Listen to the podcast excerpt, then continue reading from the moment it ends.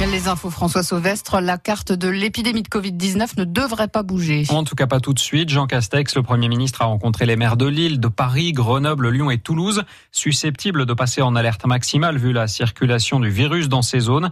Mais après la fronde à Marseille, notamment contre la fermeture des bars et restaurants, le gouvernement semble plutôt vouloir temporiser et discuter davantage avec les élus locaux. Olivier Véran, le ministre de la Santé, dévoilera à 18h les chiffres hebdomadaires de l'épidémie dans le pays.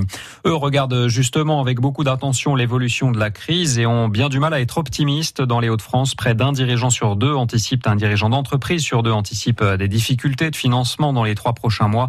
C'est l'une des données de la dernière enquête réalisée entre le 21 et le 28 septembre par la Chambre régionale de commerce et d'industrie. Plus de 2400 patrons ont répondu au questionnaire.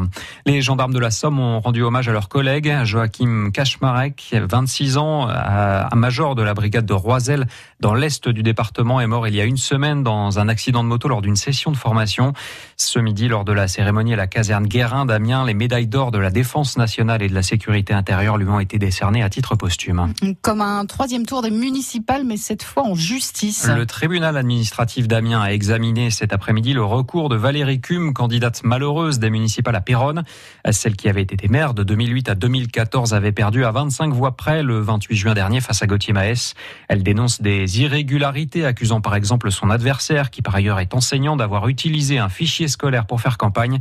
Pas assez de preuves, répond le rapporteur public qui a conclu au rejet de ce recours. La décision sera rendue le 15 octobre. Quel bleu pour les trois prochains matchs de l'équipe de France de foot. Didier Deschamps a dévoilé sa liste pour affronter l'Ukraine en amical, puis le Portugal et la Croatie en Ligue des Nations. Trois rencontres prévues les 7, 11 et 14 octobre.